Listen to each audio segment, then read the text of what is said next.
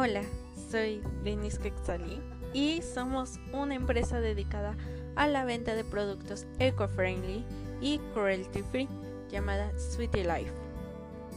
En el podcast del día de hoy hablaremos de la eco-friendly, un estilo de vida diferente. Dime, ¿alguna vez has escuchado el término eco-friendly?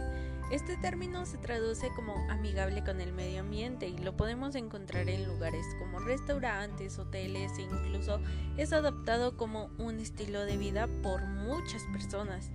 Y aunque estemos visiblemente frente a una generación interesada en hacer bien para el medio ambiente que los rodea, muchas personas no saben ni por dónde empezar. Entonces te traemos los hábitos que acostumbra la gente eco-friendly. Es muy sencillo tener acciones que consisten en que ayuden o no contaminen el planeta o cuidar los recursos del mismo.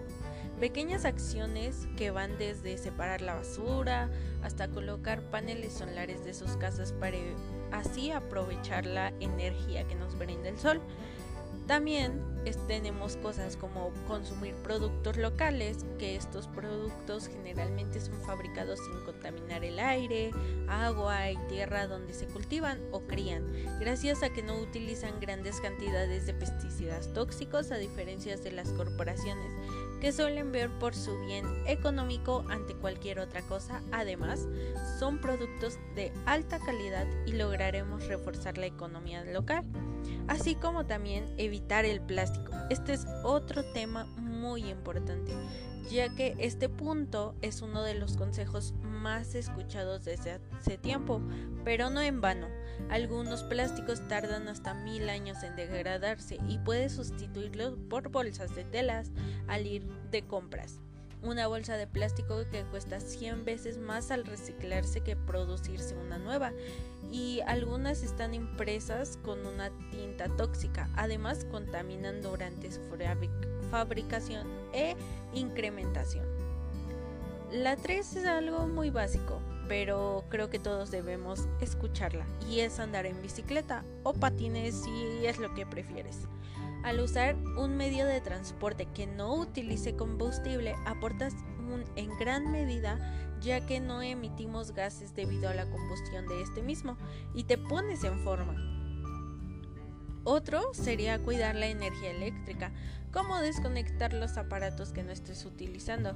Si ya tenemos la voz en nuestra cabeza de nuestra mamá diciendo que apaguemos la luz cuando no la estemos utilizando porque sale muy cara. Y es que sí, ahorras la luz, ideal, idealmente la LED. Elige tus electrodomésticos minuciosamente. Por ejemplo, el refrigerador, ya que permanece encendido durante todo el tiempo de su vida útil y si no es eficiente energéticamente u obsoleto, estarás desperdiciando mucha energía. ¿Qué tal si en vez de tirar basura recogemos una basura al día? Existe gente que se dedica exclusivamente a limpiar las calles de la ciudad. Sin embargo, si cada uno de nosotros aportamos con una pequeña pieza de basura, el cambio sería enorme. Pequeñas acciones en masa logran grandes cambios. Además, uno de los más importantes, cuidar el agua. Existen trucos que ayudan a consumir de forma más moderada el agua, tales como utilizar dosificadores y aireadores, tomar duchas de no más de 5 minutos, lavarse los dientes sin dejar correr el grifo y esto ayudará a ahorrar hasta 25 galones de agua. En fin, consejos y formas de cuidar nuestro entorno hay millones debemos de tomar medidas y adoptar esta tendencia a larga que nos beneficia personalmente, pero también a todos los seres vivos de, nuestra, de nuestro planeta. Además, te ayudará mucho escuchar que si quieres iniciar en la vida eco-friendly, nosotros tenemos los productos para hacerlo posible. Esta cápsula la trae Sweetie Life en busca de una vida mejor, más eco-friendly, amigable con el ambiente. Me despide su amiga Denise Gexali. Hasta la próxima cápsula de podcast.